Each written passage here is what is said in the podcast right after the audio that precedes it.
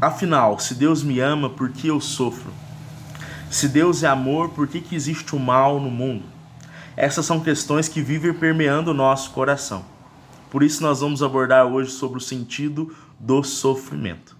Meu irmão, minha irmã, sextou com S de sentido de vida. Fica aí que eu tenho uma palavra de Deus para você.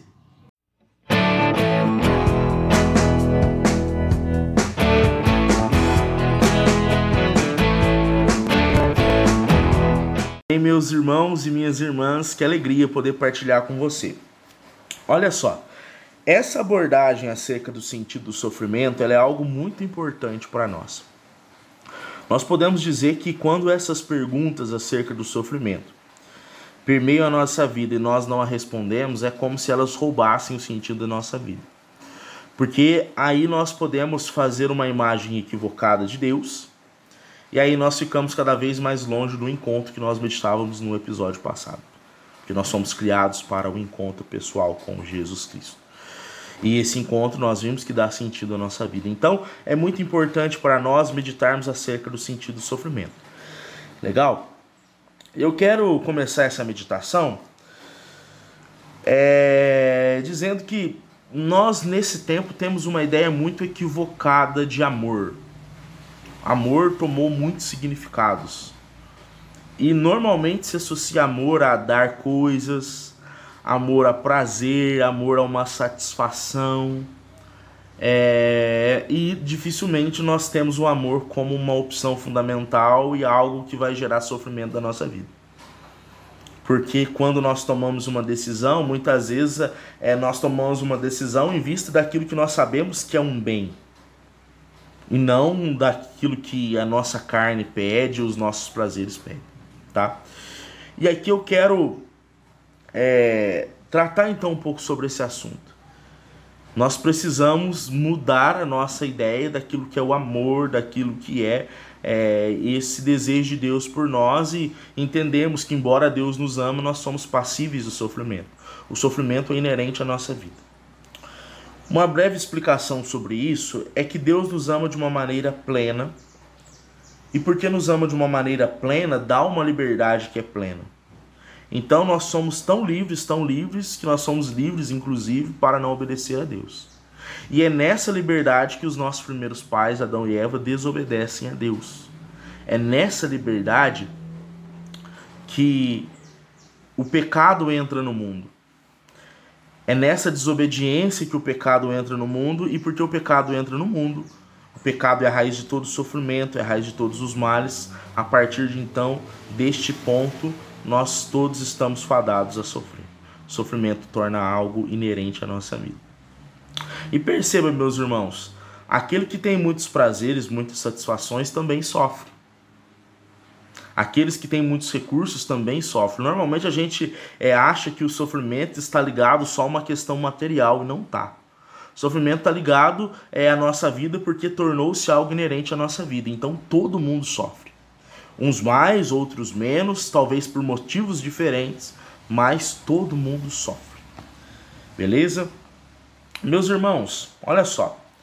Diante dessa realidade, então, é, nós precisamos entender uma coisa: embora nós soframos e estejamos é, com sofrimento inerente à nossa vida, nós não fomos criados para o sofrimento, porque Deus nos ama.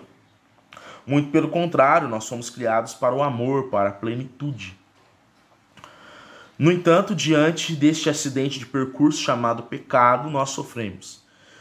E, e, essa é uma ideia também muito equivocada que a gente tem acerca do sofrimento. Nós achamos às vezes que nós somos criados para sofrer e que o sofrimento é o fim último da nossa vida, quando na verdade não é. O sofrimento, na verdade, é o meio da nossa vida. E para nós entendermos um pouco mais disso, nós precisamos olhar para aquele que sofreu por amor a nós. Precisamos olhar para a vida de Jesus Cristo.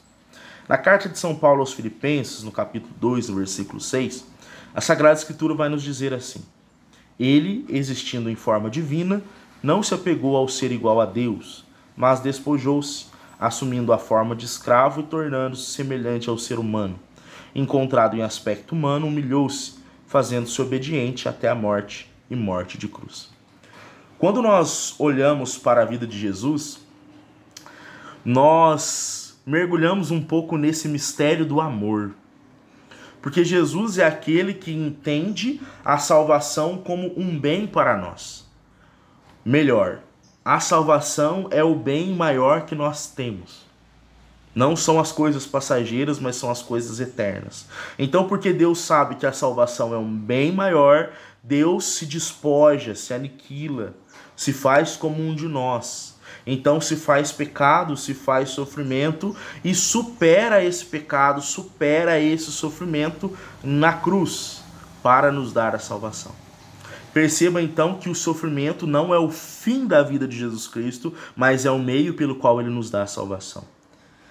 Quando nós olhamos para a nossa vida, não é muito diferente, não, meus irmãos. É... E não é à toa que nós meditávamos, nós somos a imagem e semelhança de Deus.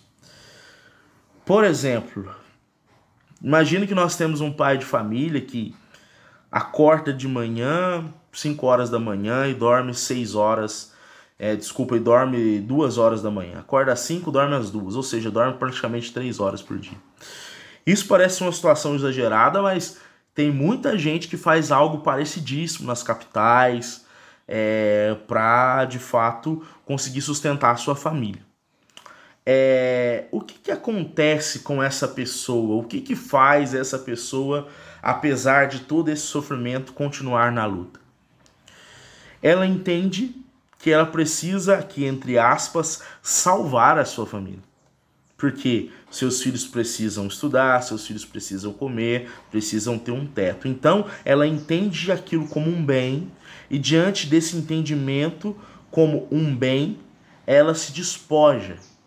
Então, ela supera o sofrimento. Por amor ao seu filho, por amor à sua esposa, essa pessoa supera o sofrimento e é capaz de então de trabalhar desta forma é capaz de passar por esse sofrimento e de usar desse sofrimento como algo importante para dar algo a alguém, à sua família. Perceba que é justamente isso que o Senhor faz. Supera o pecado, supera o sofrimento por amor a nós. E essa é a atitude que nós temos que tomar na nossa vida. Essa é a atitude que dá sentido ao sofrimento. Para nós, diante do nosso sofrimento, termos um sentido para a nossa vida, é preciso que nós nos despojemos, saiamos de nós mesmos, saiamos do nosso egoísmo, das nossas convenções, daquilo que nós criamos, das nossas imagens que nós criamos da vida, que nós criamos do amor, que nós criamos de Deus para viver de fato a plenitude, porque o sofrimento não é o nosso fim, é o meio pelo qual nós podemos chegar à salvação. Por isso, meu irmão, se nós queremos dar sentido à nossa vida, é preciso dar sentido ao sofrimento. E como nós damos sentido ao sofrimento? Quando nós amamos, quando nós nos despojamos, quando nós saímos de nós mesmos. Amém? Esse foi o episódio 2, Sextou com S de sentido de vida. Deus abençoe você, meu irmão, minha irmã. Até mais.